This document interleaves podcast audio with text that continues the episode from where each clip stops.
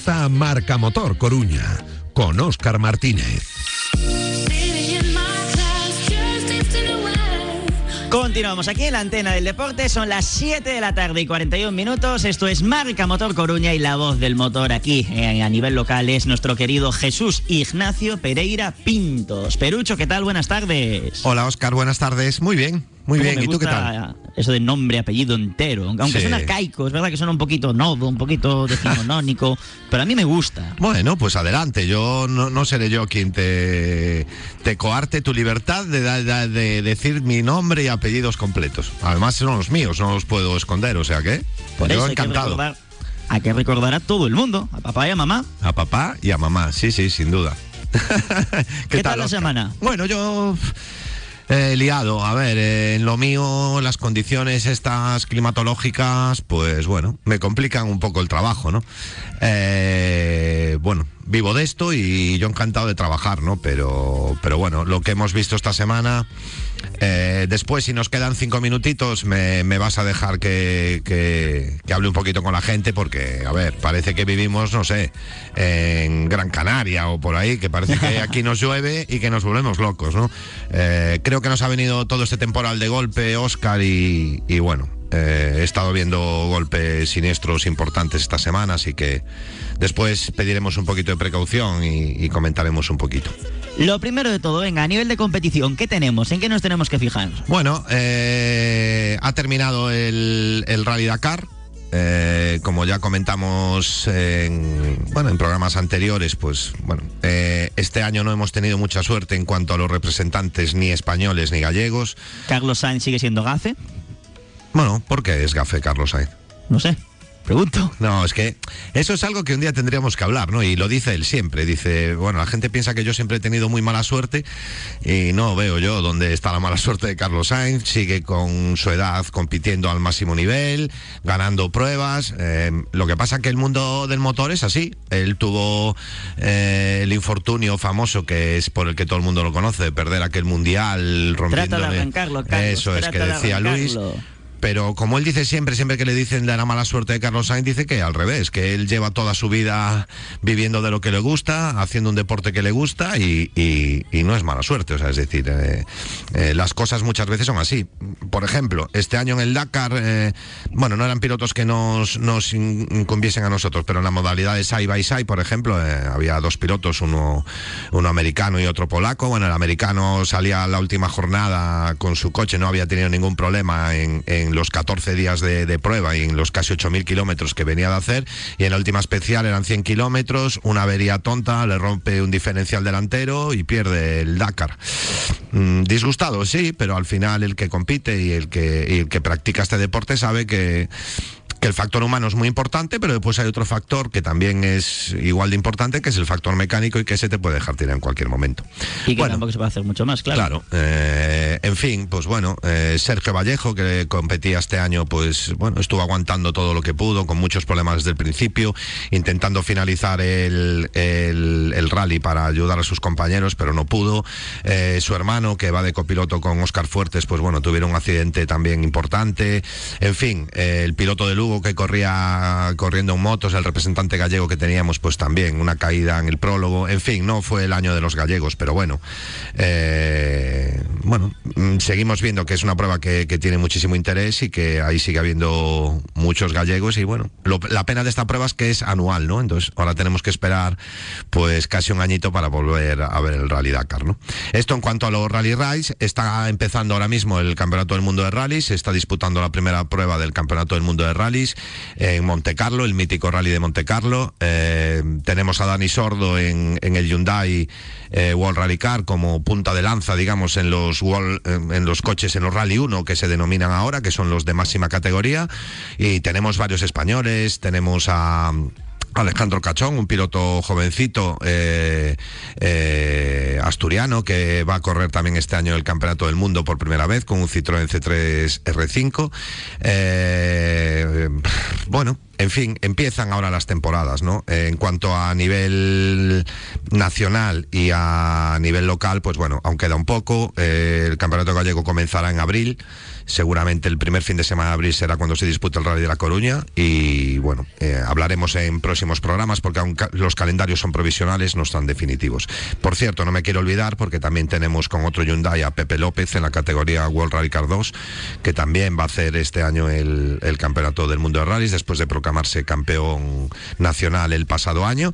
Y bueno, hasta ahora en la categoría World Rally Car 2 era uno de los que estaban mejor colocados, pero bueno, el Rally Monte Carlo es muy largo, eh, las condiciones climáticas, el que lo conoce pues sabe que aunque este año con menos nieve porque han, han llevado el rally digamos más hacia el mar en vez de subirlo más hacia el col del Turiní y todo eso pero bueno eh, quedan dos días de rally y pueden pasar muchas cosas. El rally Monte Carlo es, es muy complicado. Oye, lo, lo que sí aprovecho Jesús que te tengo por aquí que, que parece noticia por, porque lo es realmente Sí. eh, el cambio de presidente que se va a dar finalmente en la Federación Gallega de Automovilismo. Sí, llevamos eso- tiempo hablando pero, y- pero al final se va a dar. Bueno eh, en principio en principio sí no debería parecer.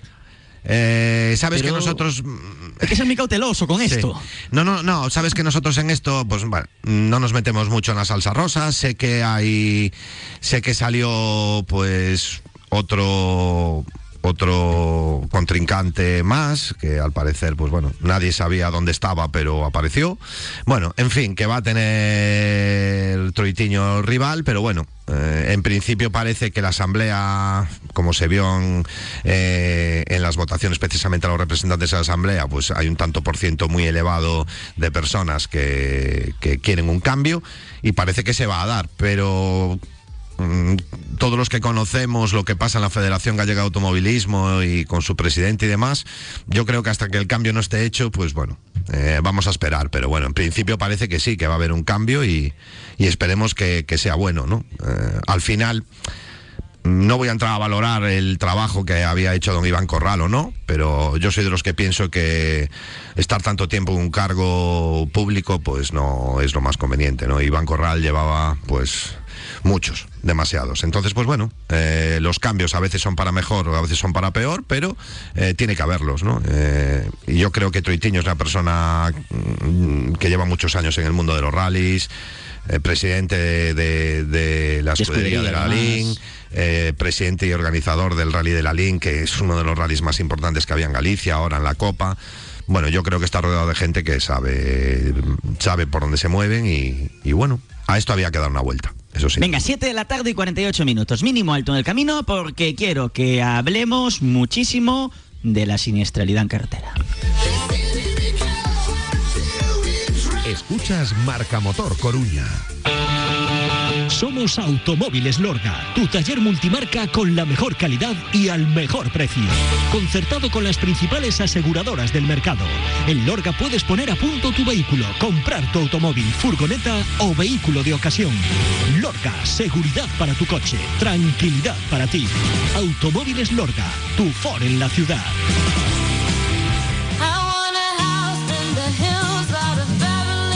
Marca Motor Coruña.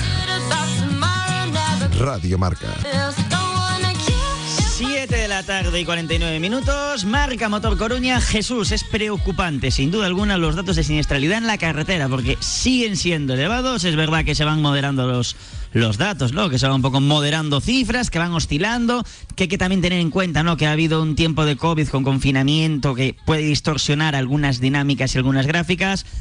Pero aún así hay que insistir mucho en precaución y prevención.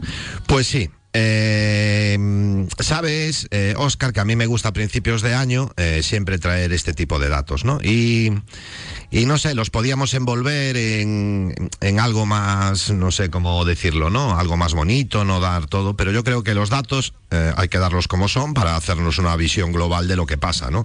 Y no podemos escapar de lo que está pasando en España. Pese a que somos uno de los países que más hemos controlado en toda Europa el tema de la siniestralidad en la carretera y de los fallecidos en, en accidentes de tráfico, la verdad es que hay que decir que el año pasado, pues, bueno, a todo esto hablar de que todos estos datos que voy a dar y que pueden parecer muy duros y, muy fríos, son solo cifras provisionales, ¿no? Y bueno, eh, vamos a hacer ciertas comparaciones con otros años, la comparación la vamos a tener con el 2019, todos sabemos lo que pasó en el 2021, por lo tanto las comparaciones van al año 2019, ¿no? Bueno, eh, esto hay que decirlo así porque estos datos ya los tenemos, ¿no? El año pasado eh, han fallecido en siniestros de, tráfico eh, 1.145 personas. El dato es, bueno, mm, espectacular, ¿no? Casi 1.200 personas, pues un día cogieron el coche, salieron de su casa y desgraciadamente pues no volvieron. ¿no? Eh, respecto al año 2019, pues, porque esto también hay que decirlo, la movilidad ha aumentado, ¿no? Es normal. Es normal, ¿no? Se incrementa casi en un 3%.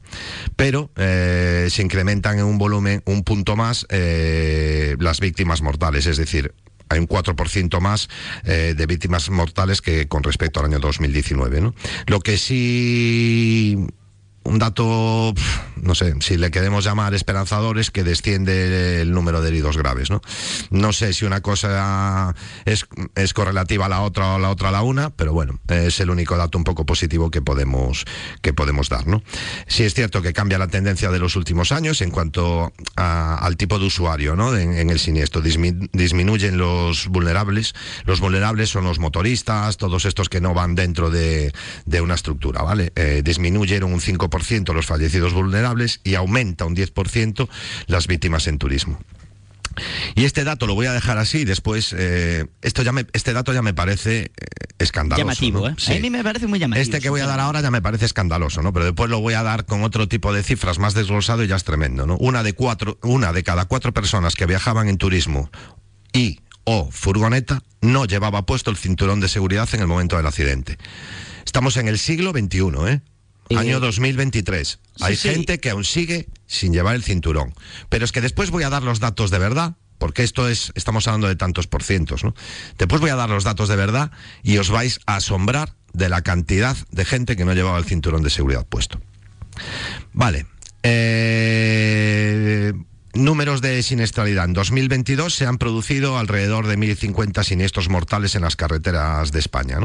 Han fallecido 1.145 personas y casi 5.000 han resultado heridas graves. Eh, esas cifras representan 44 fallecidos más que en el año 2019. O sea, estamos hablando de ese 4%, está ahí, ¿no?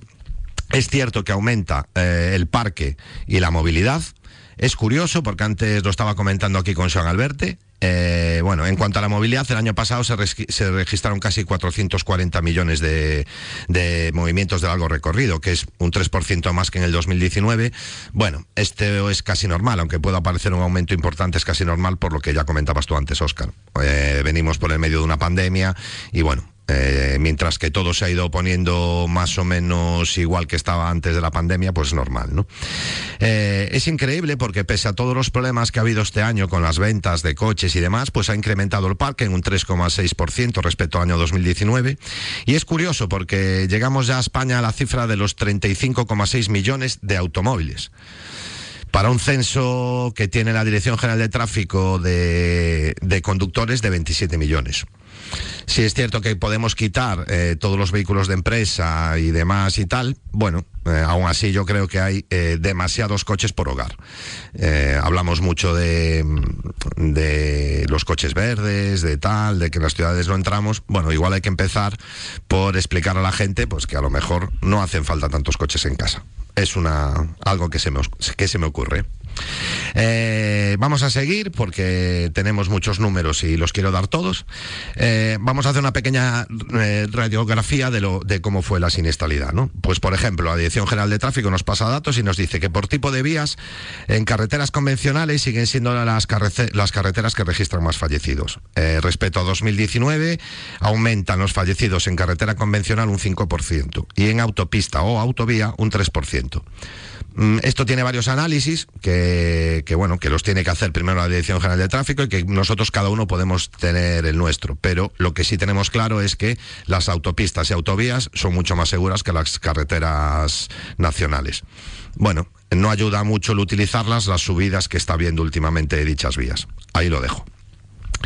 833 personas fallecieron en accidente de tráfico en vías convencionales. 312 en autopista o autovía, eh, de modo que cuatro de cada tres fallecidos pues lo hicieron en una carretera convencional. Yo creo que, bueno, eh, viene muy al caso lo que acabo de comentar hace nada, ¿no? No Se parece, entiende perfectamente, sí. no parece muy normal que las carreteras más seguras sean las que más dinero nos cuesten a los ciudadanos. ¿no?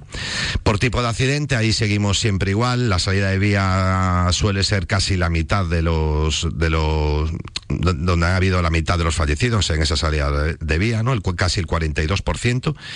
Y, y bueno, y por otro, mm, otra tipología de siniestro también ha aumentado con respecto al 2019, que bueno, englobaríamos todo el resto de siniestralidad, que sería un 13%. Eh, repito, por, por tipo de usuario, pues nada, eh, bajan los, los fallecidos eh, vulnerables, es decir, pues eso, los motoristas y demás. Se ha reducido casi un 5%, lo cual es una, una buena noticia, y aumentan pues los fallecidos en turismo ese 10%. ¿no? Eh, una cosa muy importante también, aumentan los peatones fallecidos. Eh, El año pasado han muerto 126 personas atropelladas frente a los 118 del 2019. Eh, más de la mitad de estos fallecidos fueron en autopistas. Aquí voy a hacer un pequeño inciso. Es muy, muy, muy importante que eh, se nos vea. Cuando estamos en la carretera, los chalecos, si queremos pasear en zonas de poblaciones en las que la iluminación sea muy pequeña, había mucha gente que no portaba el chaleco reflectante. Por favor, es importante ver pero es muy importante que nos vean. Sigue descendiendo por número, esto es un dato también importante, por edad, eh, desciende la franja de, en fallecidos, desciende la franja de 25 a 34, a 34 años, con una disminución de un 11%, lo cual es un buen dato. También desciende la de 45 a 50 años, un 9%, otro buen dato, pero desgraciadamente la superior de 55 a 64, pues aumenta casi un 23%, ¿eh? con 197 fallecidos. Bueno, después te dan otro tipo de datos. Es normal que haya más siniestros mm, durante los días de semana, ellos te lo dan por días de semana. Es normal, es cuando más movimientos hay y es cuando más fallecidos hay. Pero ahora me voy a parar un minutito en accesorios de seguridad. Que es imprescindible también tenerlos en cuenta. 142 personas que viajaban en turismo y furgoneta, es decir, un 25% de los fallecidos no llevaban el cinturón de seguridad en el momento del accidente. Y eso es una salvajada. 142 personas han fallecido en parte por no llevar el cinturón de seguridad. Yo no sé qué más... O sea, yo aquí cuando hay que decir cosas de tráfico, de tal y de cual, pues la digo. Pero yo creo que tenemos que empezar a mirarnos un poquito al ombligo, ¿no? Eh, está demostrado que el cinturón de seguridad funciona, está demostrado que si tú llevas los, los sistemas de seguridad del coche en condiciones y pones el cinturón de seguridad, desciende muchísima la probabilidad de que tú eh, fallezcas y no puedo entender cómo. Repito, 142 personas viajaban sin cinturón y fallecieron. ¿Vale? Pero vamos a decir también que hay nueve ciclistas que fallecieron y cinco motoristas que no llevaban el casco. O sea, eh, ya sé que el casco, pues, por ejemplo, para bicicletas o para determinados, pues, mm, para monopatines y tal, o patinetes eléctricos, tal, no es obligatorio eh, por la ciudad y demás. Pero vuelvo a repetir, nueve ciclistas murieron por no llevar el casco y cinco motoristas también. Creo que en el siglo XXI, ¿eh? que ya todos eh, sabemos cómo funcionan las cosas y todo este tema, yo creo que de estos, o sea, de estos casos tenían que haber cero. No vale ni uno, ni dos, ni tres. En cuanto a medidas de seguridad, debemos de ser todos conscientes. Desde Espero luego. que el próximo año, en este apartado al menos, sea Ojalá.